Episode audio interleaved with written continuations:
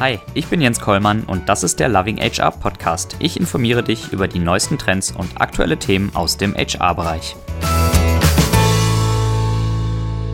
Herzlich willkommen zur neuesten Ausgabe vom Loving HR Podcast. Heute mit Bastian Lehmkuhl. Hallo Bastian, grüß dich. Hallo, grüß dich. Danke für die Einladung. Sehr gerne. Schön, dass du da bist. Bastian, du bist Online-Marketing and Recruiting Strategist bei der Deutschen Bahn und hast in dieser Position auch 2018 den Queb Award für deine HR Tech Innovation Lösung, die Sourcing Automation gewonnen. Da kommen wir sicherlich später noch drauf zu sprechen. Sei doch aber zu Beginn so nett und ja, erzähl uns, wie bist du überhaupt zu deiner heutigen Rolle gekommen und was macht ein Online-Marketing and Recruiting Strategist bei der Deutschen Bahn? Genau, ähm, also ich bin halt über den Job gekommen, ein bisschen über meinen alten Job. Ich äh, habe früher das Produktmanagement unter anderem für Stellenanzeigen bei den Absolventernetzwerken äh, verantwortet. Und mhm. ähm, mhm. das war eigentlich immer ganz interessant, weil, naja, als Jobbörse ist halt dein Ziel, dass der Kunde zufrieden ist mit dem, was du ablieferst. Und die Frage ist halt immer, wann ist der Kunde denn zufrieden? Ähm, da haben wir uns halt immer die Daten angeschaut und äh, einfach gesehen, okay, es gibt so ein gewisses Performance-Level, wo die meisten Kunden sagen, jupp, guter Job, das machen wir nochmal, hat alles gut funktioniert. Ähm, mhm. Gab es aber immer wieder die Situation, dass äh, wenn man dann direkt mit den Kunden gesprochen hat, gab es immer so eine 20% Chance, dass der Kunde sagt, nee, nee, nee, nee, das sehe ich anders, das hat hier nicht funktioniert. Und wenn man dann gefragt hat, mhm. ja, aber wieso denn nicht? Also die Zahlen sind doch eindeutig ähm, habt ihr da abweichende Zahlen, war ähm, in den Fällen immer die gleiche Antwort. Ähm, nee, die Zahlen können wir uns nicht angucken, die erheben wir gar nicht erst, ähm, aber das fühlt sich so an, als hätte das nicht geklappt. Und das ist halt relativ äh, frustrierend dann, weil du kannst da mhm. nicht wirklich gegen angehen. Du argumentierst halt plötzlich ja. nicht auf einer Faktenbasis, sondern argumentierst halt auf einer Gefühlsbasis. Und das war wirklich durch die Bank weg. Das hast du in vielen deutschen Großkonzernen, das hast du natürlich auch sehr im Mittelstand, wo ja ähm, so ein Mäzenentum natürlich immer noch sehr verbreitet ist. Das hast du aber auch teilweise bei Startups. Ähm, mhm. Und da war halt für mich immer die Frage im Raum, naja, wie kann man es denn ändern? Und dann habe ich halt mal versucht, äh, äh, entsprechend zu platzieren, einfach, wie kann man denn mit Daten umgehen? Wie kann man denn seine Effizienz im Recruiting durch Daten steigern? Und als Jobbörser hast du immer das Problem, dass ähm, egal wie gut deine Idee ist, die Leute vertrauen dir erstmal nicht, weil du bist halt immer in der Situation, warum erzählst du mir das? Natürlich, weil du mir was verkaufen willst. Auch wenn du es einfach nur mhm. äh, ehrlich und nett meinst. Ähm, und deswegen habe ich halt irgendwann den Plan äh, gefasst, was wir im Markt brauchen, ist einfach so ein Best Case. So eine Firma, die sagt, okay, wir sind bereit, ähm, das mal wirklich ordentlich zu machen, das dann einfach auch mit dem Markt zu teilen und uns so ein bisschen zu bewegen und zu drehen. Und da ähm, bin ich halt auf die Deutsche Bahn gestoßen. Das ist ein großer Konzern natürlich. Wir sind jetzt nicht irgendwie ähm, dafür verschrien, dass wir ein agiles Startup sind. Und äh, da ist halt mhm. halt so die Idee, wenn wir es hinkriegen als Bahn, diesen, äh, diesen Wechsel in die Digitalisierung zu schaffen, welche Ausrede hat dann noch der deutsche Mittelstand? Warum können die das dann angeblich nicht?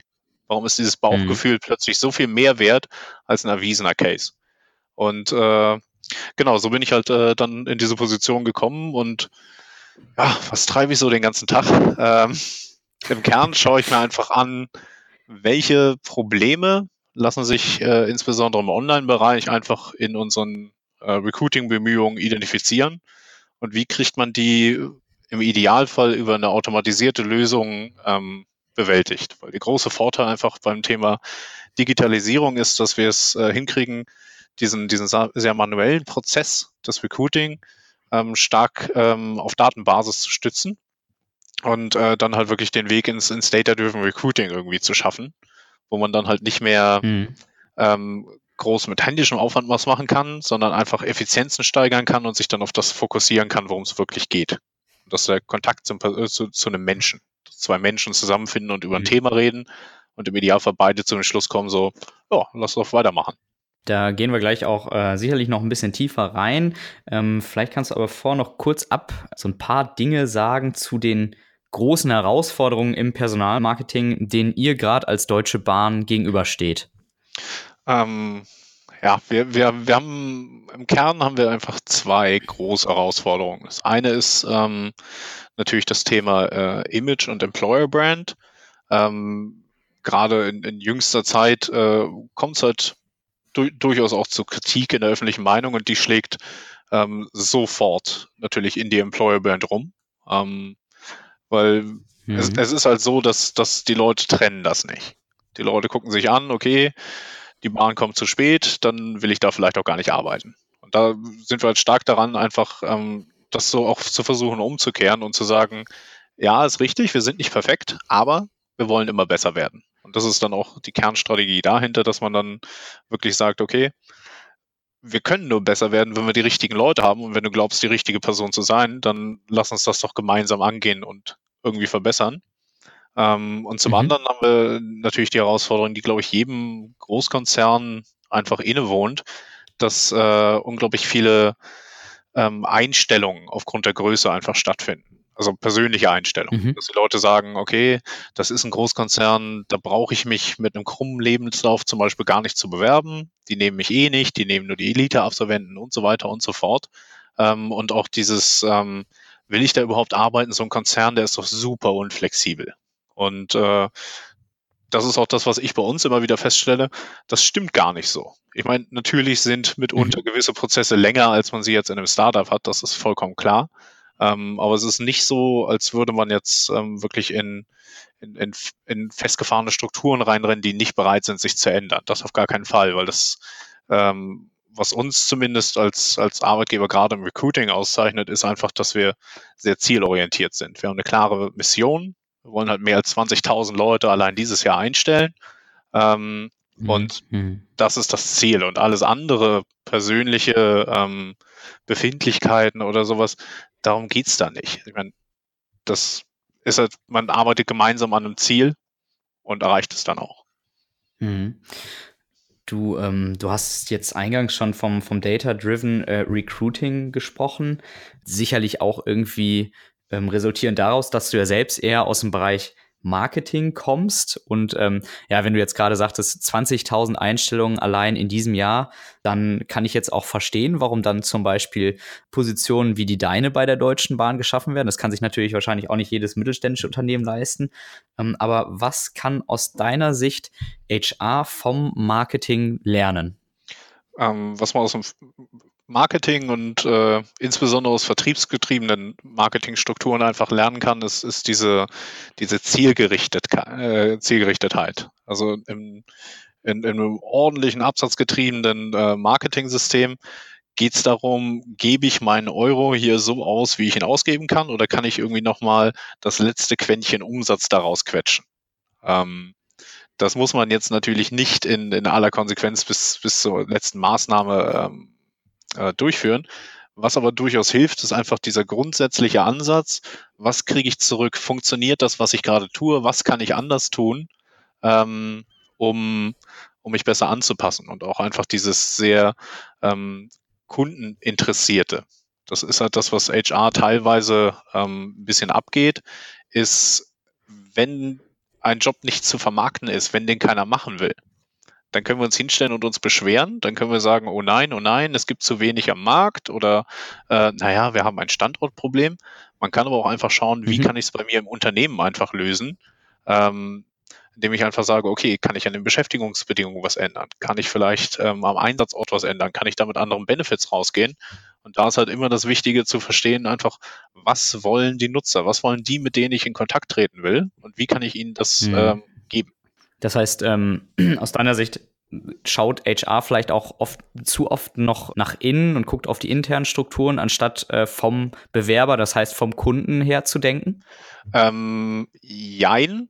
Ähm, was HR, also HR hat diese Denke. HR hat diese Denke meiner Meinung nach aber teilweise zu fokussiert. Weil was man als internen Kunden betrachtet, sind eigentlich fast immer nur die Auftraggeber intern. Also die Fachabteilungen, ähm, irgendwelche anderen Strukturen. Auf jeden Fall, da ist halt derjenige, der es beauftragt hat, der wird als Kunde gesehen und nach dem wird sich auch ausgerichtet und das ist absolut richtig und wichtig. Ähm, mhm. Was man aber nicht vergessen darf, und das ist so ein bisschen ähm, die Krux von HR, wir haben halt zwei Arten von Kunden. Wir haben halt Leute, die es äh, die es verkaufen wollen und wir haben halt Leute, die es kaufen wollen und wir sitzen halt in der Mitte und müssen da vermitteln. Ähm, und da ist natürlich immer wieder ein bisschen das Problem, dass, äh, naja, die, die es beauftragen, sind halt im Endeffekt die, die es bezahlen. Ähm, und da ist man mhm. natürlich sehr geneigt, irgendwie alles auf die auszurichten. Ähm, Im Rahmen von einem sinnvollen äh, und langfristigen Umgang miteinander ist da aber auch wichtig, einfach gewisse Sachen zu challengen. Also ich, ich sehe das immer so ein bisschen mhm. als, äh, ähm, als wenn du deine, deine Firmenstruktur hast. Das ist halt irgendwie dein Gesamtunternehmen und innerhalb dieses Gesamtunternehmens gibt es halt irgendwie eine Product Unit. Das ist dann der entsprechende Fachbereich und der wirft ein Produkt auf den Markt in Form von einem Job. Und jetzt geht es darum, wie kriege ich dieses Produkt vermarktet? Und wenn ich feststelle, für dieses Produkt gibt es keinen Markt, ja, dann muss ich ans Produkt dran. Weil ich kann, ich kann halt nicht alles über Marketing lösen, ich kann nicht alles darüber lösen, dass ich Geld drauf werfe. Ich muss halt auch irgendwann mal schauen, mhm. und da kommt halt auch das Thema Employer Branding rein. Ähm, wie kriege ich es einfach hin, mich so zu positionieren, dass ich mich am Markt ausrichte und nicht der Markt sich an mich? Weil kein Unternehmen in Deutschland, äh, da nehmen wir uns auch nicht aus, hat die wirkliche Macht, den kompletten Markt zu drehen. Das sehen wir auch immer wieder zum Beispiel ähm, im Bereich Azubi. Äh, ähm, das ist einfach ein schrumpfender Markt, obwohl es massive Bewegungen gibt, ähm, große äh, Kooperationen, große Initiativen von der Bundesregierung, die zunehmende Akademisierung einfach ähm, der ein bisschen Einhalt zu gebieten, weil am Ende des Tages äh, irgendjemand muss aktiv was tun. Wir können nicht alle nur in Büros rumsitzen. Äh, mhm. Und die Initiativen helfen sicherlich, sind aber nicht in der Lage, diesen Trend umzudrehen. Sie können ihn einfach nur verlangsamen. Und das ist genau das, was ich meine, dass wir halt, wir können dem Markt nicht diktieren, was er nachzufragen hat. Wir können es ein bisschen beeinflussen, aber am Ende des Tages müssen wir einfach sehen, was passiert am Markt und darauf reagieren. Demografischer Wandel geht in dieselbe Richtung. Wir können die Leute nicht am Überaltern hindern. Und selbst wenn wir es hinkriegen würden, dass die Leute jetzt mehr Kinder haben, naja, bevor das zündet, vergehen halt 16 Jahre. Und dann muss ich halt hm. frühzeitig die Sachen erkennen und nicht sagen, okay, ich setze mir Scheuklappen auf und tue so, als wenn das Thema nicht existieren würde, weil es ist ein Fakt. Und da müssen wir mit umgehen. Hm. Hm. Okay, jetzt gehen wir mal davon aus, dass wir ja, um im äh, Marketing-Sprech zu bleiben, einen guten, ein gutes Produkt haben, also ergo einen, einen guten Job, für den es durchaus einen Markt gibt. Ähm, wenn wir jetzt dann mal weiterschauen, auch nochmal mit Blick auf das von dir angesprochene Data-Driven Recruiting, ähm, was sollte ich mir jetzt im nächsten Step dann äh, als HR vom Marketing abschauen? Ähm, das Thema Messbarkeit im Allgemeinen, das ist, glaube ich, eine große Hürde. Ähm, die, die man hat, Messbarkeit und auch so ein bisschen Liebe fürs Thema. Ähm, weil gerade technische Themen, das, das ähm, ist immer mit so persönlichen Einstellungshürden bei den Leuten auch verbunden, dass man sagt, oh, oh, das ist kompliziert, das, äh, da bin ich nicht kompetent genug, da traue ich mich gar nicht erst ran. Ähm, und man macht halt diesen kritischen ersten Schritt gar nicht erst, um sich dann in ein Thema wirklich zu verlieben. Verstehe vollkommen, dass das nicht für jeden mhm. was ist und nicht jeder muss auch ein Data Scientist sein oder sowas. Aber äh, ich würde behaupten, dass es in, in jeder Recruiting-Unit, die eine gewisse Größe überschreitet, ein paar Leute gibt, die sagen, ja, das ist mein Thema, das finde ich total interessant und ich kann hier einen echten Mehrwert liefern. Und wenn man solche Themen halt ähm, ausblendet oder auch zum Beispiel extern gibt, dann ähm, lässt man halt Potenzial intern einfach liegen, das man entwickeln könnte und müsste und äh, hat dann zwei Chancen. Entweder überholt einen der Markt und man kann den Laden dicht machen, oder man gibt plötzlich Unsummen ähm, für irgendwelche externen Tools, Lösungen, Beratungsleistungen aus, ohne wirklich langfristig das Thema durchdringen zu können oder noch mittreiben zu können. Und jetzt kommt dein Lösungsvorschlag. Es, es, es ist, äh, es ist ein, ein Lösungsvorschlag für einen spezifischen Anwendungsfall, das darf man auch nicht vergessen. Ähm, mhm. äh, also was, was ich halt gemacht habe, ist äh, halt, das nennen wir Sourcing Automation, ist ein bisschen auf, äh, bisschen Misnomer. Ähm, aber was das Ganze im Endeffekt äh, machen soll, ist, es schaut sich einfach an, geben wir das Geld, das wir gerade ausgeben, ähm, sinnvoll aus? Oder können wir damit ein bisschen was Besseres machen? Das äh, geht halt viel darum, einfach die Frage zu beantworten, ist es notwendig, dass diese Stellenanzeige jetzt hier gegen Geld geschaltet wird oder nicht? Und das machen wir darüber, dass wir einfach sagen, okay, wir schauen uns halt täglich automatisiert jede einzelne Stellenanzeige an schauen uns an, wie ist da der Bewerbereinlauf. Wir schauen uns an, wie viele ähm, offene Vakanzen stehen dahinter. Und je nachdem, wie der Grad der Abweichung ist und die prognostizierte Be Besetzungsdauer, eskalieren wir diese Stelle dann halt oder nicht. Mit dem Ziel dann einfach mehr Bewerbungen zu generieren. Und wenn wir dann feststellen, okay, der Funnel ist gut gefüllt, wir haben hier äh, jetzt eine gute Menge an Bewerbern, dann drehen wir es aber auch wieder runter. Und die Idee dahinter ist einfach, mhm. dass es einen äh, theoretischen idealen Bewerbungseingang gibt für eine gewisse Zeitspanne. Weil das Ding ist, äh, die persönlichen Ressourcen jedes Einzelnen sind natürlich begrenzt, wenn es darum geht, einfach mit einem Kandidaten zu reden. Das heißt, ich habe nichts davon, innerhalb von einem Tag 1000 Bewerber zu generieren. Ich habe aber auch nichts davon, null zu mhm. generieren. Und irgendwo dazwischen ist halt die Wahrheit. Ähm, und das System versucht halt so einen idealen Bewerberfluss herzustellen, dass ich halt keinen Leerlauf habe, dass ich aber auch nicht plötzlich in die Situation komme, so viele Bewerber zu haben, dass ich äh, die nicht mehr handeln kann, weil dadurch verlängert sich natürlich ähm, mein, mein Hiring-Cycle, weil ich erstmal die ganzen Interviews führen muss. Und das sorgt dann natürlich auch dafür, dazu, dass ich dann den Kandidaten kein gutes Erlebnis mehr bieten kann, weil ich plötzlich sehr lange brauche, mit ihnen Kontakt mhm. aufzunehmen. Mhm. Und dann, naja, sind sie halt mhm. halt eher beim, beim Konkurrenten, der halt mehr Zeit für sie hatte. Mhm, das heißt, euer Tool gibt euch letztendlich auch für unterschiedliche Positionen eine unterschiedliche Nummer oder, Anzahl an Bewerbungen vor, die optimal wären zu erreichen, um die Position bestmöglich zu besetzen, weil es wird ja wahrscheinlich immer abhängig von der, von der einzelnen Stelle sein. Genau, also wir sind jetzt noch nicht, äh, also aktuell noch nicht, mal schauen, nächstes Jahr könnte es nochmal lustig werden.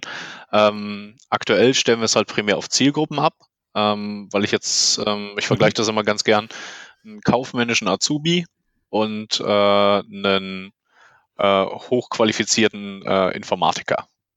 Da ist die Marktlage natürlich eine völlig mhm. andere. Das heißt, auch die Erwartungshaltung einfach, was sind viele Bewerber, ist eine vollkommen andere. Und äh, auch die Bereitschaft äh, des Unternehmens, nicht, sich natürlich dann ein bisschen anzupassen und die Profile halt äh, ähm, ein bisschen zu verändern, ist da natürlich auch sehr unterschiedlich. Insofern schauen wir da einfach äh, immer danach einfach, wie viele Bewerbungen sind denn hier für eine realistische Einstellung äh, notwendig. Ähm, was wir halt leider noch nicht haben, das ist auch immer ein Datenschutzthema, ist natürlich diese konkrete Rückkopplung. Was ist mit einzelnen Kandidaten? Das ist natürlich der große, große Traum, der irgendwo da mitschwebt, dass man irgendwann auf den einzelnen Kandidaten äh, runterkommt, den bewerten kann, weil die effizienteste Möglichkeit, eine Position zu besetzen, ist halt eine einzige Bewerbung zu generieren, die 100% passt. Aber das ist halt aktuell noch ein bisschen Zukunftsmusik. Ähm, da muss noch ein bisschen, bisschen Entwicklungsleistung rein. Mhm. Okay, verstanden. Das heißt, ihr ähm, habt letztendlich euer, euer Toolset, mit dem ihr dann versucht, die entsprechende Anzahl an Bewerbungen zu generieren, indem ihr auf unterschiedlichen, in unterschiedlichen Plattformen unterwegs seid, auf unterschiedlichen Börsenstellen postet, vielleicht auch ganz andere Maßnahmen noch ergreift und schaut dann im Nachhinein sicherlich auch drauf, was hat mir das Ganze jetzt gebracht? Also nimmt so eine Art äh, Return on Investment Betrachtung vor. Ist das, ist das richtig? Und falls ja, wie, wie sieht das genau aus bei euch? Genau, genau. Also momentan äh, stellen wir halt primär auf eine ähm, Cost per Application ab. Also wie viel habe ich gezahlt, um eine Bewerbung zu generieren? Und da sind natürlich die Erwartungshaltungen pro Zielgruppe sehr, sehr unterschiedlich. Ähm, manche Sachen kriegt man halt sehr, sehr günstig am Markt, weil die Arbeitsmarktlage aus äh, Unternehmenssicht sehr günstig ist. Ähm, klar, Mangelberufe ist natürlich die Zahlungsbereitschaft sehr hoch. Ähm, was man da natürlich jetzt äh, in Zukunft machen kann, ist, ist ein System, das sich sehr aus einer, aus einer Sales-Perspektive eigentlich äh, anbietet. Das ist so ein regressives ähm, ROI-Modell. Heißt konkret, dass um eine wirkliche Optimierung durchführen zu können, muss ich irgendwo mit einem theoretischen Umsatz rechnen. Ich muss sagen, wie viel ist eine Bewerbung mir wert? Und das mhm. kann ich dann gegen meine Marketingkosten halten. Wenn ich feststelle, eine Bewerbung ist mir 50 Euro wert, dann kann ich 50 Euro ausgeben, um diese Bewerbung zu generieren. Gebe ich weniger aus, ist das super. Gebe ich mehr aus, dann habe ich irgendwie ein strategisches Problem, weil dann sind Kosten-Nutzen nicht mehr im Verhältnis. Und der Ansatz ist so ein bisschen, dass man sagt, okay, wie viele brauche ich denn hier, um eine Besetzung hinzukriegen? Wie viele brauche ich, um eine gute Besetzung hinzukriegen? Und wie viel ist zu viel? Und was man dann halt machen kann, ist, man kann dann halt äh, sagen, okay, für eine Besetzung dieser Position ist mir, sagen wir mal, fiktives Beispiel, 100 Euro ist mir die Besetzung der Position wert. Und dann ist halt die Frage, wie viele Bewerbungen brauche ich, um die zu besetzen? Und was ich halt mindestens brauche, ist eine Bewerbung, weil sonst kriege ich es gar nicht besetzt. Und dann mhm. kann man halt sagen, okay, die allererste Bewerbung, die eingeht, die ist relativ viel wert. Die, sagen wir mal, 20 Euro. Und dann habe ich die zweite Bewerb Bewerbung, die eingeht. Die ist gut, die ist wichtig, die hilft meiner besten Auslese. Die ist aber äh, nicht so wichtig wie die erste. Und dann ist sie halt nur noch 19 äh, Euro wert. Und wenn man das mhm. Spielchen dann mal wirklich durchmacht, kommt man irgendwann zu einem ganz, ganz interessanten Punkt. Weil irgendwann wird es zu viel. Und wo es zu viel wird, hängt sehr, sehr von der Zielgruppe ab, von persönlichen Hiring-Effizienzen und so weiter und so fort. Aber ich sag mal, spätestens bei der 500. Bewerbung ähm, auf eine einzige Vakanz äh, kann man davon ausgehen, dass das vielleicht ein bisschen viel ist. Und dann äh, ist halt der Zeitpunkt erreicht, wo diese Bewerbung für mich faktisch gesehen äh, keinen großen Mehrwert mehr hat, weil ich kann aus 500 Kandidaten wahrscheinlich dieselbe, Bewerb äh, dieselbe Einstellungsqualität erreichen wie aus 501. Mhm. Was aber mehr oder minder gleich bleibt, sind meine, äh, sind meine äh, Kosten pro Bewerbung. Weil irgendjemand muss sich das angucken, irgendjemand muss das screenen und irgendjemand muss äh, mit dieser Person sprechen. Und da ist ein ganz, ganz interessanter Punkt, weil da kann halt in so einer ROI-Betrachtung plötzlich der Wert negativ werden. Und dann äh, wird es halt sehr, sehr interessant und das ist halt das, was, ähm, was auch die Sourcing Automation versucht so ein bisschen darzustellen. Ist einfach dieser Punkt, habe ich vielleicht Kanäle, die nichts anderes machen, als Prozesskosten zu produzieren? Weil wenn ich die dann rausnehme, generiere ich plötzlich weniger Bewerbungen, habe aber aufgrund verkürz, äh, verkürzter, ähm, verkürzter Zeiträume mehr Einstellungen, weil ich generiere halt nicht mehr die Bewerbungen, die ich gar nicht will, sondern fokussiere mich nur noch auf die, die ich eigentlich generieren will. Das ist ein ganz interessanter ähm, Punkt, mit dem wir gerade so rumspielen, wie man so ein Modell ähm, fix einführt, wie man sowas bewertet und entwickelt. Mhm. Und inwiefern ähm, beim, also jetzt abseits des Blicks auf die Kosten, wobei damit sind letztendlich ja auch ähm, Kosten, Opportunitätskosten verbunden, schaut ihr auch auf die zeitliche Komponente. Inwiefern bekommt ihr die in eurem Modell auch mit abgebildet? Ähm, also wir, wir versuchen die zeitliche Komponente eigentlich, also ja, wir haben sie immer mit drin, aber ähm, die Idee, die da eher hintersteht, ist, wenn eine Stelle offen ist, dann sollten wir versuchen, die zu besetzen. Ähm, also was wir jetzt nicht unbedingt machen ist, ähm, also wir haben jetzt nicht die Situation, dass wir Anzeigen ausschreiben im Sinne von, oh, wir schreiben die jetzt aus und äh, wollen halt nächstes Jahr jemand auf der Position sehen. Ähm, also ein bisschen das Credo ist, im Zweifelsfalle stellen wir lieber jemanden zu viel als zu wenig ein. Ähm, deswegen versuchen mhm. wir eigentlich immer zeitnah das Ganze zu rekrutieren. Aktuell arbeiten wir halt mit einem, äh, mit einem Zeitfenster im Rahmen der Sourcing Automation ähm, dass sich immer einen 30-Tages-Zyklus betrachtet. Äh, mhm. Und da muss man mal schauen, okay, hat das einen wirklichen Mehrwert, wenn ich Hiring Cycles da groß mit reinziehe? Ich glaube ehrlich gesagt eher nicht, weil wenn ich ein Problem frühzeitig lösen kann, ist es besser, als wenn ich es irgendwann ganz, ganz spät löse. Anders sieht es natürlich ein bisschen aus, wenn man sagt, okay, man hat, ähm, man hat sehr, sehr große Volumina, man muss jetzt irgendwie ähm, weiß ich, man ist im Weihnachtsgeschäft im Einzelhandel und muss jetzt irgendwie zu einem Stichtag zwingend riesige Mengen an Personen rekrutieren. Da äh, macht das natürlich total Sinn.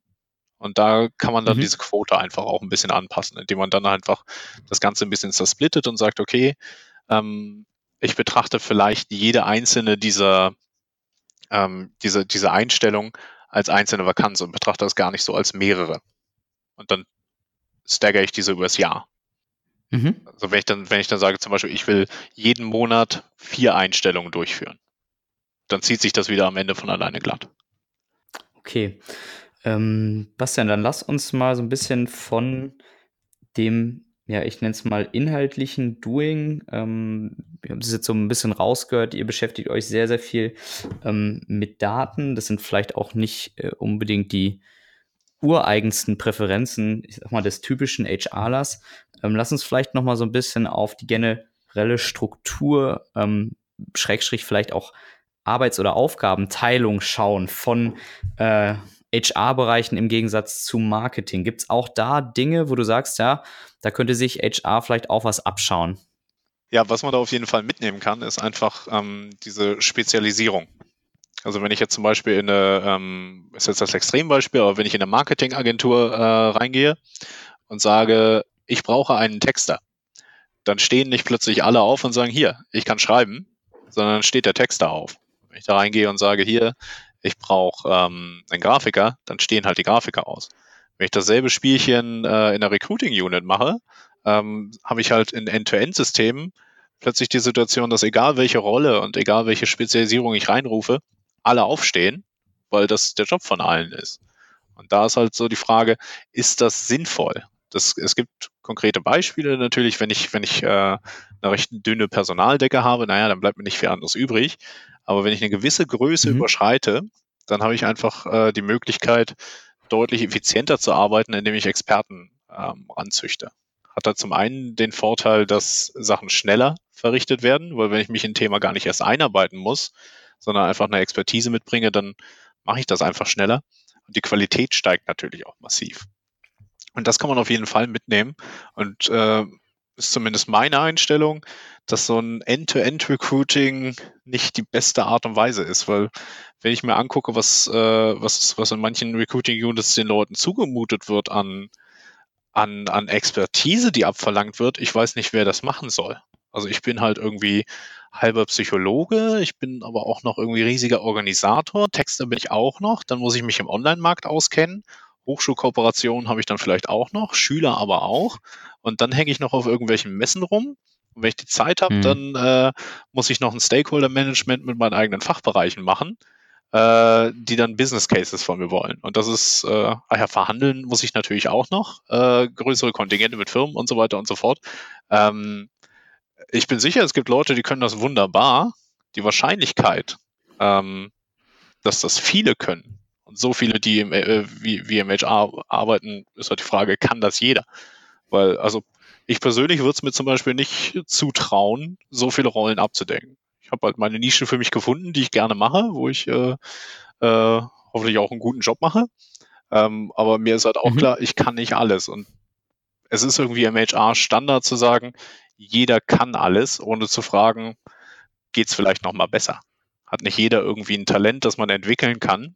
Ähm, weil das hat man auch viel, wenn man mit, mit äh, äh, insbesondere äh, aktiven Kräften in, in Units äh, spricht, einfach die, die sehr, sehr viel zu tun hat in Firmen, die dann irgendwie gerade so ein Weihnachtsgeschäft zum Beispiel haben. Ähm, dann hört man immer wieder einen Satz und das ist halt, ich habe mega keine Zeit, ich kann mich überhaupt nicht um Themen kümmern. Ähm, und wo es halt fatal wird, ist, wenn der Satz fällt, ich habe gar keine Zeit, mich mit den Kandidaten auseinanderzusetzen. Weil wenn HR einen Job hat, dann ist es mit Leuten zu sprechen. Mit Leuten, die bei uns arbeiten wollen, im internen Bereich natürlich Menschen, die bei uns arbeiten. Und wenn plötzlich administrative und vorbereitende Tätigkeiten einen erheblichen Teil der Arbeit ausmachen, dann stellt sich mir in der Tat die Frage, sind die Ressourcen da korrekt verteilt oder vergisst man da nicht die eigentlichen Personen, um die es geht? Hm, okay, verstanden. Also ich nehme mit, du plädierst für Spezialisierung im HR-Bereich. Absolut. Und das ist auch, also man, man, man hat auch, äh, wenn man sich auf dem Markt umschaut, sieht man ein paar sehr, sehr interessante ähm, Entwicklungen einfach auch, wenn man jetzt zum Beispiel mal auf die Zukunft Personal geht und sich da mal die Vorträge anhört und sich anschaut, wie die Leute da reagieren, dann finde ich das immer ein bisschen traurig. Ähm, weil das sind halt ganz, ganz stupide ähm, ganz stupide Sales-Veranstaltungen, ähm, die, wo viele Pitches einfach auch voller Löcher sind, die man ganz, ganz leicht aufzeigen kann. Wenn man einfach mal die Frage stellt, ja, wer soll das denn bitte machen? Das ist ein ganz, ganz lustiger Startup-Pitch, aber das, was du da hast, das kauft keiner, also von Kundenseite, weil es bringt halt nichts. Ähm, mhm. Und die Fragen werden teilweise gar nicht gestellt, weil man einfach ähm, teilweise so überlastet ist, dass man gar nicht die Zeit hat, das zu hinterfragen. Stattdessen sieht man halt immer, dass da kommt jemand, der hat was Neues, und das Neue ähm, hat halt häufig mit einem Handy zu tun und irgendwas mit Video. Und das ist halt neu. Am besten machen wir noch irgendwie ähm, Augmented Reality mit rein. Und ähm, die Leute lieben es, weil es ist halt neu. Anstatt halt zu sagen, okay, ist das unser Problem? Oder versuchen wir nicht gerade über eine Nebelkerze zu ignorieren, woran wir eigentlich arbeiten müssen? Wir versuchen halt als HR mhm. auch viel zu viel, also wir wollen immer rennen, bevor wir laufen können. Und das ist halt nicht der richtige Weg, weil dann stolper ich halt. Und dann frage ich mich, ah, was war denn? Und unsere Antwort als HR ist, ja logisch, das, das sind die Beine, die müssen wir jetzt abhacken und durch Roboterbeine ersetzen. Statt wir sagen, nee, ich hätte mir die Schuhe zumachen müssen, dann wäre ich nicht über meine Schnürsenkel gestolpert. Okay, jetzt, jetzt nehmen wir mal an, ähm, der eine oder andere äh, Zuhörer denkt jetzt gerade, okay, bei mir im Recruiting, da gibt es hier und da vielleicht auch noch Optimierungspotenzial, was die Messbarkeit angeht, was die Auswertung angeht, ähm, die Erfolgskontrolle und ich möchte eben nicht direkt stolpern, sondern ich möchte mir erst die Schuhe äh, zubinden und dann langsam loslaufen. Was wäre aus deiner Sicht eine Anleitung oder auch First Steps, um im Recruiting ich nenne es mal, ich nenne es mal mit deinen Worten, data-driven zu agieren? Ähm, Wie es halt häufig irgendwie ähm, gemacht wird, und da frage ich mich halt, ob das ideal ist, ist halt, dass man zuerst anfängt häufig mit einer Ideenfindung. Indem man sagt, wir haben dieses Problem, wir lösen das jetzt durch und dann kommen halt Kreativideen. Ähm, der Schritt, der mir da häufig einfach fehlt, ist ähm, der, der davor kommt, das Messen, das Identifizieren von Problemen. Und ähm, wenn man sich da einfach mal wirklich anschaut, auf, auf einer wirklich neutralen Zahlenbasis und nicht versucht, sich die schön zu äh, reden, so, so einen kompletten Funnel einfach, okay, ich habe hier eine Recruiting-Herausforderung, die ist nicht zu lösen und dann wirklich mal den Weg rückwärts gehen. Einfach schauen, okay, wie viele Leute haben denn mein Angebot, das ich unterbreitet habe, nicht angenommen? Ist das ein Problem? Wie vielen Leuten habe ich überhaupt ein Angebot gemacht? Mit wie vielen Leuten habe ich gesprochen? Wie viele Leute haben sich beworben? Und so weiter und so fort. Und äh, wenn man sich den Funnel einfach für jeden Fall einfach mal aufmacht, stellt man halt schnell fest, dass, ähm, dass die Probleme vielleicht ganz woanders liegen, als man denkt. Wenn ich irgendwie feststelle, ich stelle zu wenig Leute ein, ähm, klar, kann es sein, dass ich zu wenig Bewerbung habe. Es kann aber auch sein, dass ich einfach mit den Bewerbern, mit denen, die ich habe, zu wenig mache oder die falschen anspreche. Ähm, und dann ergeben sich plötzlich völlig neue Lösungsszenarien. Und um das festzustellen, muss man es halt erstmal messen. Und das klingt immer sehr aufwendig und gruselig und äh, ist auch, ähm, muss man auch sagen, mit leider vielen Bewerbermanagementsystemen nicht immer ganz einfach. Ähm, aber letztendlich mhm. darf man nicht vergessen, wir sind nicht Bittsteller dieser Anbieter. Wir bezahlen die. Ohne uns haben die keinerlei Marktrelevanz. Das heißt halt, wir können dort auch eine gewisse Forderung stellen an einfach Mindeststandards, was Messbarkeit angeht, was Effizienz angeht, was Transparenz angeht, ähm, die wir da einfach auch äh, aus, äh, äh wirklich nutzen müssen. Ähm, und man mhm. kann halt auch selber viel, viel machen. Es gibt äh, sehr schöne Messtools, die man einsetzen kann. Ähm, wo man mit sehr wenig Aufwand einfach plötzlich äh, Informationen generieren kann. Hilft das Design meiner Anzeigen gerade? Hindert es was? Sind die Inhalte, die ich hier produziere, interessieren die überhaupt jemanden? Oder guckt sich die gar keiner an? Weil dann kann ich das auch lassen und was anderes machen, wo ich halt mehr von habe. Äh, und das ist einfach so wirklich Schritt eins, ordentlich messen, um dann zu verstehen, was ist das eigentliche Problem und dann auch ganz, ganz gezielt an diesem konkreten System zu arbeiten und zu schauen, wie kann ich es besser machen. Und da sind halt so Testszenarien auch immer sehr, sehr wichtig. Ähm, weil wozu man natürlich neigt, ist, man hat sich jetzt ganz viel Mühe gemacht und hat vielleicht noch ein Gremium äh, äh, gehabt und hat dann vielleicht sogar noch einen externen Berater irgendwie angeheuert. Und jetzt setzt man es um.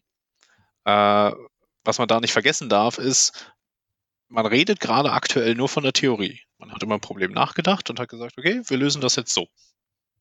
Die Frage ist aber, ist das dadurch gelöst? Und um das wirklich festzustellen, braucht man Vergleichbarkeit. Und da gibt es halt normale Taktik. Wenn ich was anders mache, dann sollte ich es parallel, wenn es denn geht, und bei Stellenanzeigen zum Beispiel geht es definitiv, dann brauche ich immer einen Vergleichswert.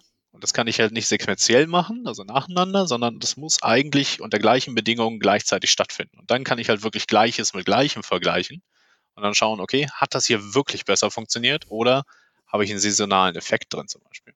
Also ich kenne zum Beispiel schon einen Fall von äh, einem, größeren Unternehmen, das äh, hat halt sehr, sehr viel investiert, um, um die Candidate Experience zu verbessern und so weiter und so fort und hat die ganze Seite irgendwie umgebaut. Ähm, und dann haben sie halt gesagt, okay, unsere neue Seite funktioniert viel, viel besser, weil wir haben viel mehr Nutzer drauf.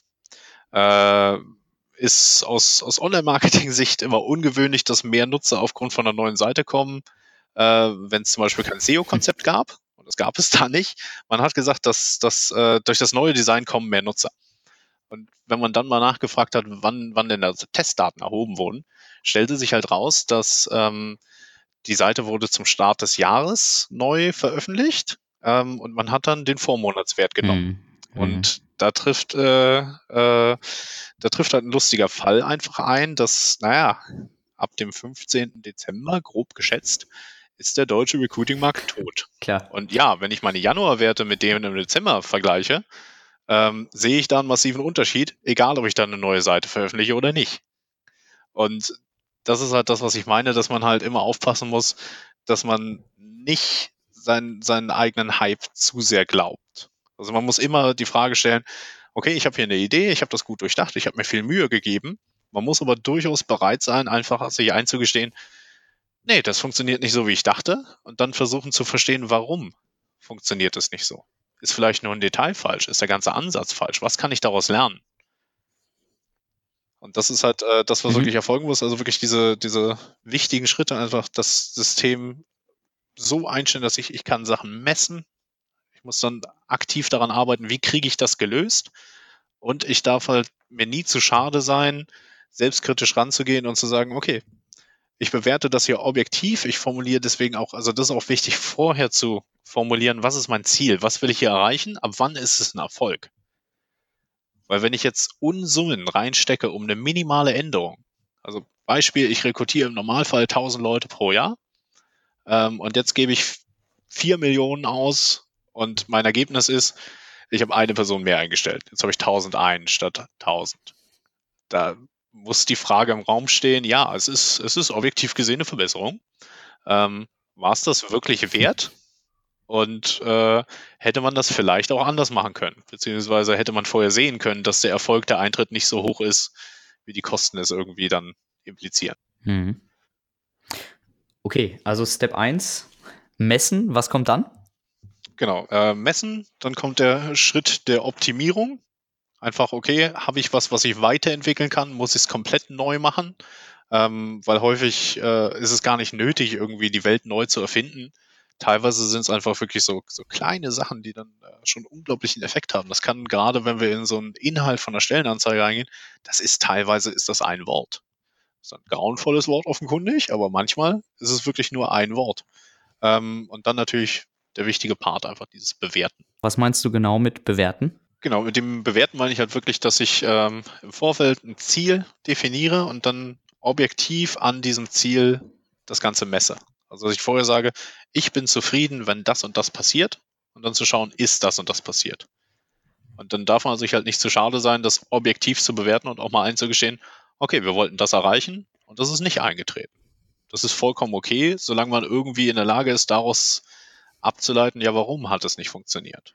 Also dann, es gibt dann jeder Misserfolg, also so dieser, dieser grauenvolle geflügelte Satz, Chance als Scheitern, ähm, ist halt, ist halt die Realität. Weil wenn ich nur Sachen mache, die Erfolg haben, dann bin ich nicht ambitioniert genug, meiner Meinung nach. Hm, okay. Du hattest bevor oder während, de, während du diese drei Steps messen, optimieren, bewerten äh, aufgezählt hast, gesagt, es gibt ganz einfache Tools, die man da auch nutzen kann. Kannst du vielleicht diesen, diesen Prozess messen, optimieren, bewerten nochmal an einem Praxisbeispiel, vielleicht auch aus deiner eigenen Erfahrung bei der Bahn oder so durchgehen, an einem konkreten Beispiel und ähm, auch erzählen, was ihr zum Beispiel für Tools nutzt in diesem Prozess? Hm. Ähm Genau, also kon konkretes Beispiel ist jetzt, ähm, also jetzt nicht bei meiner Zeit bei der Bahn, aber die Situation war halt, okay, wir hatten einen Kunden und äh, dieser Kunde ähm, hatte unglaubliche Probleme, in dem Fall ähm, Vertriebsmitarbeiter für einen sehr, sehr speziellen Bereich irgendwie zu finden.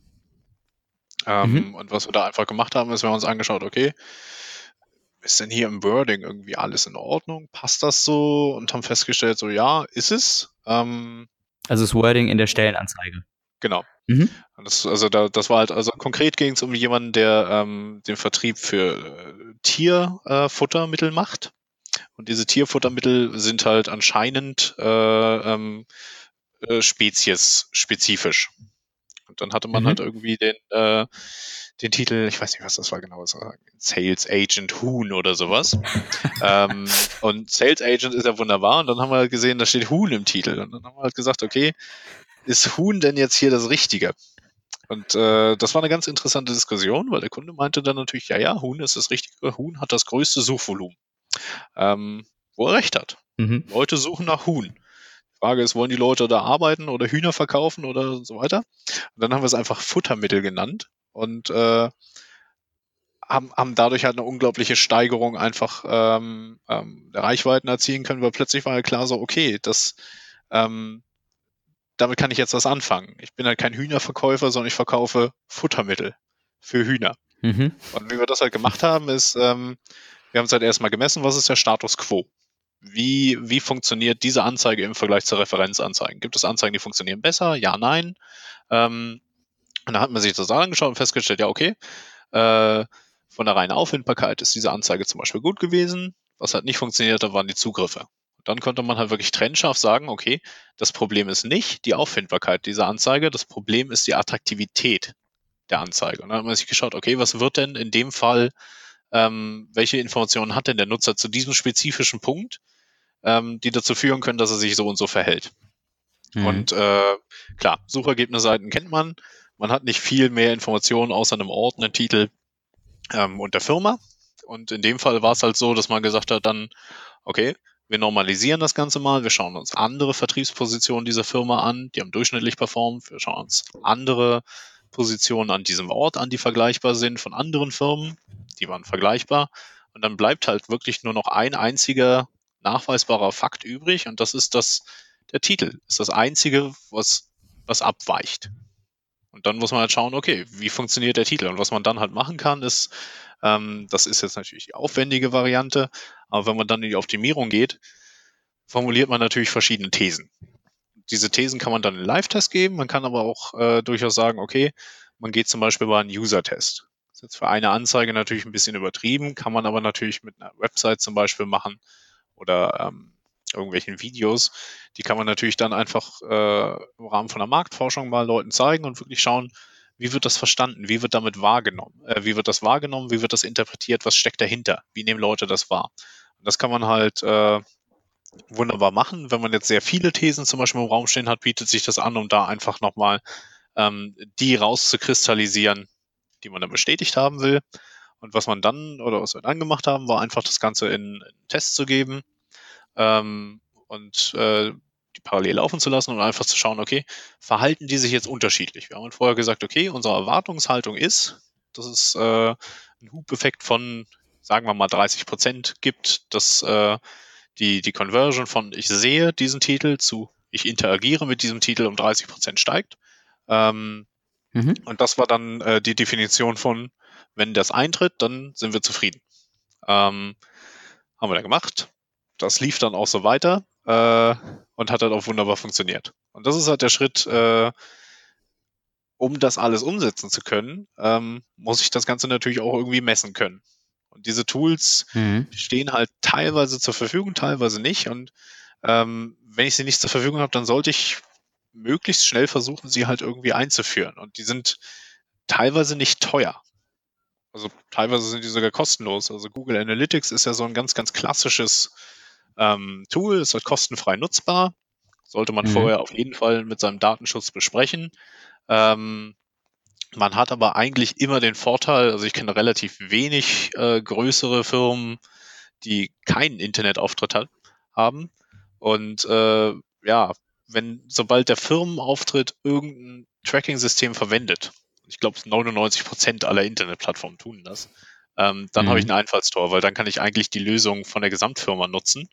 Im Normalfall ist es nämlich, also eigentlich ist es immer so, dass äh, die, die Traffic-Zahlen und eine etwaige Monetarisierung von solchen Plattformen beruht halt aufgrund der Traffic-Zahlen. Die wird halt immer geringer sein als das, was ähm, die Corporate-Seite einer Firma tut, die Vertriebsseite einer Firma tut, weil im Idealfall habe ich halt mehr Kunden, als ich Mitarbeiter habe oder Mitarbeiter neu einstelle. Insofern ist das äh, im Verhältnis gesehen auch immer relativ günstig. Und wenn ich die dann mhm. einführe, mhm. dann habe ich halt, und das ist auch so ein bisschen der Vorteil, wenn ich die neu einführe, kann ich den Prozess mal wirklich gut durchdenken, wirklich neu aufsetzen ähm, und auf meine persönlichen Bedürfnisse halt anpassen. Mhm. Also Google Analytics als ein Tool, nutzt ihr noch was anderes? Genau, also Google Analytics nutzen wir gerade. Wir wechseln gerade zu einem etwas größeren äh, Anbieter, da wir einen konservativen Datenschutz natürlich haben. Ähm, aber es gibt äh, verschiedene Systeme. Also Piwik ist zum Beispiel auch noch so ein Klassiker. Ähm, kann man mögen, muss man nicht, ist auf jeden Fall ein Tool, das äh, eine rudimentäre Website-Messung ermöglicht. Es ist auch immer ein bisschen die Frage, ähm, was für Expertise habe ich in-house? Und äh, es nützt mir halt nicht irgendwie eine große Marketing-Cloud-Lösung einzukaufen, wenn am Ende keiner Zeit hat, sich damit zu beschäftigen.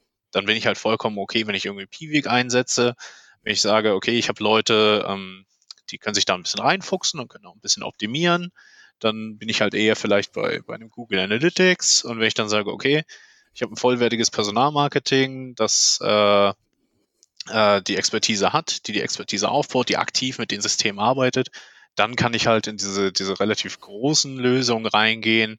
Da ist dann Oracle, da ist dann Adobe. Das sind halt dann äh, wirklich große Suiten.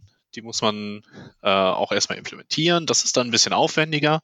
Ähm, aber ja, wenn man, wenn man die, die Kapazitäten hat, dann hat man wirklich mächtige Tools an der Hand, die man dann halt wirklich auf sich, äh, auf sich äh, einstellen kann und mit denen man wirklich mal arbeiten kann.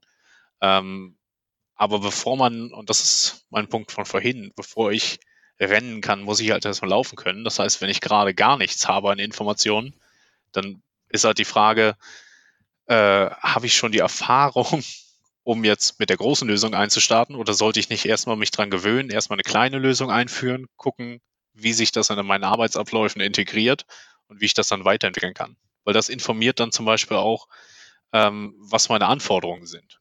Weil wenn ich feststelle, okay, ich messe hier alles, dann erschlagen mich diese Daten und wenn ich davon 0 auf 100 gehe, ich nutze halt nie die gesamte Bandbreite des Systems aus.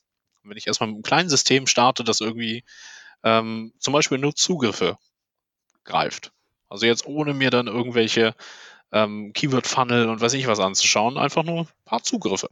Daraus kann ich schon ein bisschen was mhm. ableiten ähm, und daraus ergeben sich dann mit der Zeit halt immer mehr Fragen. Wie ist das? Wie ist das? Wie fängt das zusammen? Das ist eine Information, die mir fehlt. Und wenn ich, wenn ich konkret meine Ansprüche formulieren kann, was ich erwarte, damit ich zufrieden bin mit meinem System, was mir noch fehlt an konkreten Informationen, dann kann ich halt in die Weiterentwicklung gehen. Dann kann ich halt schauen, okay, was gibt es auf dem Markt, was genau mein Problem gerade löst. Und da darf man halt wirklich nicht in die Falle reingeraten und zu sagen, Nö, ich will ein Tool, das alles kann. Ich weiß noch nicht, was ich damit mache, aber es hat ganz, ganz viele Möglichkeiten. Weil sowas kann schnell mal lähmen. Wo man dann einfach wirklich überfordert ist aufgrund der Möglichkeiten. Und ja. das Problem ist ja. auch so ein bisschen, je, je mächtiger und professioneller eine Lösung ist, äh, das weiß jeder, der schon mal mit SAP gearbeitet hat, desto weniger benutzerfreundlich ist sie. Okay, das lasse ich jetzt einfach mal so stehen. Ähm. Das heißt, SAP ist ein wunderbares Tool, aber die Benutzeroberfläche ist äh, im Vergleich zu ähm, eher spielerisch angehauchten Oberflächen natürlich äh, eher konservativ. So, so kann man das äh, vermutlich sagen. äh, ähm, äh, abschließende Frage, Bastian. Äh, jetzt haben wir äh, die ganze Zeit darüber gesprochen, was, was HR denn vom Marketing lernen kann. Gibt es denn umgekehrt auch etwas, was Marketing von HR lernen kann? Ähm, ja, da ist immer die Frage, ob es das darf. Aber was ähm, der massive Vorteil von HR einfach ist, ist, dass wir den engsten möglichen Kontakt mit, äh, mit unseren Zielgruppen haben. Wir sind im direkten Austausch mit unseren Arbeit, äh, mit unseren Auftraggebern. Wir sind im direkten, persönlichen, menschlichen Austausch. Wir sitzen unseren Kunden gegenüber, schauen denen ins Gesicht und können auch die Fragen stellen, die uns interessieren. Wir kriegen direktes Feedback von denen. Wir wissen, wir haben unglaubliche Möglichkeiten zu verstehen, einfach, was, äh, mit was für Menschen wir es zu tun haben, wen wir ansprechen. Wir haben komplette Lebensläufe. Wir haben persönliche Vita, wir haben irgendwelche Video-Interviews und so weiter und so fort. Wir haben einfach eine, eine, einen unglaublichen, zumindest theoretischen Zugang zu unserer Zielgruppe, ähm, den, den sonst halt niemand hat und wo auch, das muss man auch sagen, äh, nicht in jeder Marketingabteilung zum Beispiel das Interesse daran ist. Da ist halt mhm. halt viel Skalierung und so weiter und da bin ich ja auch großer Freund von. Ähm, aber was, was, was man HR, glaube ich, nie austreiben kann äh, und auch nicht austreiben sollte, ist einfach diese, dieser sehr persönlichkeitsbezogene menschliche Bezug. Ähm, weil das Schlimmste, was einem passieren kann, ist, dass man irgendwie insbesondere als HR abhebt und meint, man, äh, man, man, man würde über allem schweben. Ähm, und da ist halt auch die Frage einfach, was, wie, wie weit können wir zum Beispiel das Thema Robot Recruiting führen? Ist es das, was wir am Ende als, als Form wollen, in seiner Reihenform? Wollen wir da Mischformen? Das ist, glaube ich, noch eine ganz, ganz interessante Debatte, die da auch auf uns zukommt. Ähm, weil ja, es hat Vorteile, es hat aber auch gewisse Nachteile und es ist immer ein bisschen die Gefahr, dass da dass der eigentliche Mehrwert und der USP von HR verloren geht, wenn wir, wenn wir uns nur noch auf automatisierte Systeme verlassen. Es ist immer die Kombination aus Mensch und Maschine. Die Idee von einem, von einem Roboter, von einem Automatismus ist immer, Arbeit zu erleichtern, Effizienzen zu steigern. Aber wir müssen immer darauf achten, dass das auch eintritt und dass wir uns nicht irgendwie ähm, das, das Heft aus der Hand nehmen lassen, insbesondere wenn es sich um externe Lösungen handelt. Weil dann haben wir die Situation, die wir halt gerade häufig einfach bei Bewerbermanagementsystemen sehen, dass wir ähm, Geisel, Geisel von den Produkten sind, die wir kaufen. Dass wir sagen, das geht nicht, weil das kann das System nicht abbilden, anstatt zu sagen, das und das sind die, äh, sind die Anforderungen, das ist das, was der Kandidat erwartet und das müssen wir jetzt liefern. Hm, das, das war aus meiner Sicht ein sehr schönes äh, Schlussplädoyer für Menschlichkeit oder menschliche Interaktion in HR-Prozessen und das von jemandem, dessen Herz für Data-Driven Recruiting, äh, Daten und Automatisierung äh, schlägt. Also, äh, und für Bewerber. Ja, herzlichen Dank, lieber Bastian, für den spannenden Input. Ja, vielen Dank äh, für das spannende Gespräch. Hat mir mega Spaß gemacht. Gerne wieder. Ja, mir auch. Äh, ich wünsche dir weiterhin alles Gute bei der Deutschen Bahn und äh, bin gespannt, was da in nächster Zeit bei euch noch passieren wird. Das, das darf so sein. Da kommt noch einiges. Freuen wir uns drauf. Danke, Bastian. Mach's gut. Ciao. Das war's für diese Woche mit dem Loving HR Podcast. Wenn dir der Podcast gefallen hat, freue ich mich sehr über eine 5-Sterne-Bewertung. Ich freue mich aber auch ansonsten über Feedback, Kommentare, Fragen und Anregungen. Gerne eine Mail an jens.kollmann at lovinghr.de. Folge mir gerne auf gängigen Social Media Kanälen wie beispielsweise Facebook, Twitter, LinkedIn und Xing. Schau auf meiner Website vorbei unter lovinghr.de oder abonniere meinen Newsletter und WhatsApp-Service. Alle Links sind auch nochmal in den Shownotes hinterlegt. Vielen Dank fürs Zuhören und bis zum nächsten Mal beim Loving HR Podcast.